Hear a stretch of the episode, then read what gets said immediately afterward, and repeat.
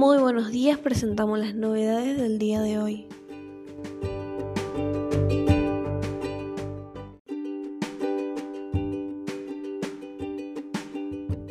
Alquiler. ¿Qué ingreso anual obliga a los dueños a pagar ganancias y otras claves?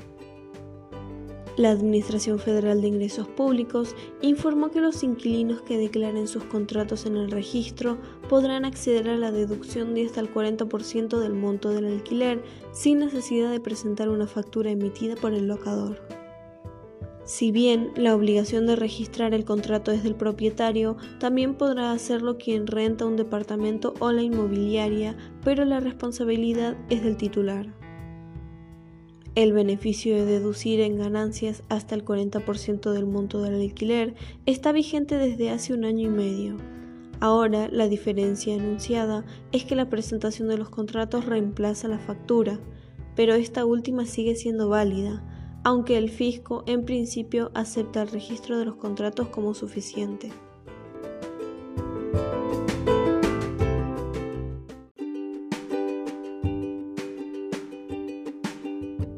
Ganancias. Proyecto de ley. El nuevo piso será retroactivo en enero del 2021 y el aguinaldo quedará exento. El proyecto para subir el piso salarial a partir del cual se paga ganancias y que lo fija en 150 mil pesos brutos se aplicará en modo retroactivo a enero del 2021, lo que implica que quienes hayan tenido descuentos por ese impuesto en enero, febrero y marzo recibirán un reintegro en el mes de abril.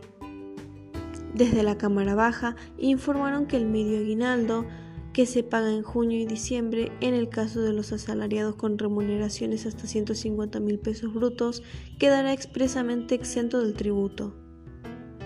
Los mencionados beneficios, que fueron incorporados teniendo en cuenta pedidos de la CGT y legisladores tras mantener reuniones con el presidente de la Cámara, ya han sido validados por el Ministerio de Economía y AFIP transmitieron desde la Presidencia de Diputados a través de un comunicado.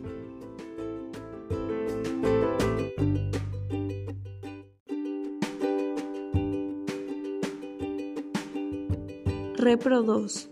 Se establece una suma adicional para los empleados con actividades culturales se establece una suma dineraria de carácter adicional y complementaria a la prevista por el programa Repro 2 a abonar a los trabajadores de las industrias culturales. En el caso que la remuneración neta percibida por el trabajador sea inferior a la suma de los beneficios, el subsidio total será igual a la remuneración neta.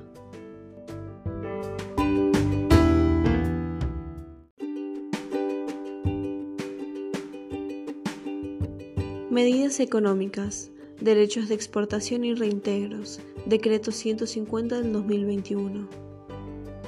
Se extiende hasta el 31 de diciembre del 2021 el beneficio de alicuota 0% para todas las exportaciones incrementales para determinados bienes finales referidos al sector automotriz.